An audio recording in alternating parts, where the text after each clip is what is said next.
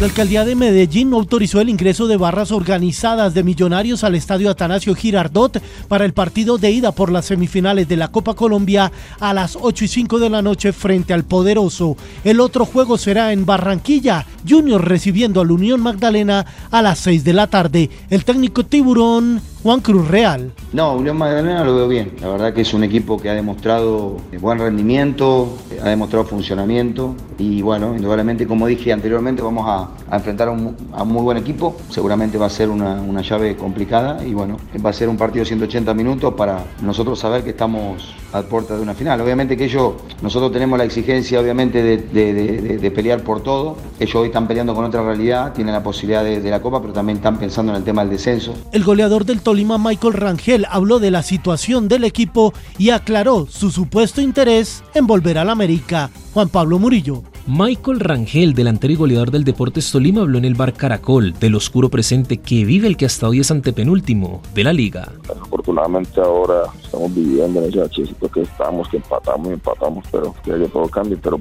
en general súper bien con el equipo y con los compañeros.